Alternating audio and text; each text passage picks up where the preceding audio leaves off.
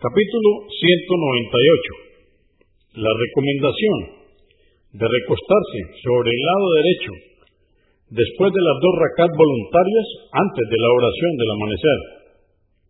1110. Aisha, que Alá esté complacido con ella, dijo, el profeta, la paz de Dios con él, cuando rezaba las dos rakat antes de la oración del amanecer, solía recostarse sobre su costado derecho. Al-Bukhari, volumen 3, número 35. 1111.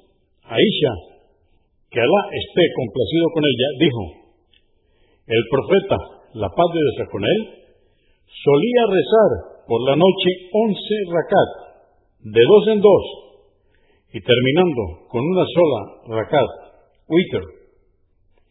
Luego, cuando el muezzin Terminaba de hacer el llamado para la oración del amanecer y el alba despuntaba, rezaba dos rakat ligeras.